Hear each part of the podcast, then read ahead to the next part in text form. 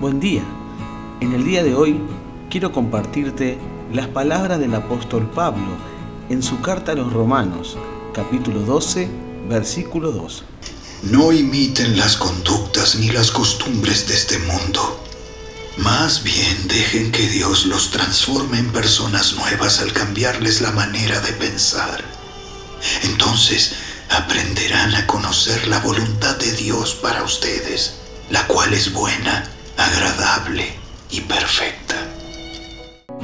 Hay una tendencia a pensar como los padres, amigos, compañeros, sociedad, y esto finalmente te lleva a actuar mal, a fracasar, a no ser feliz, a quedar insatisfecho.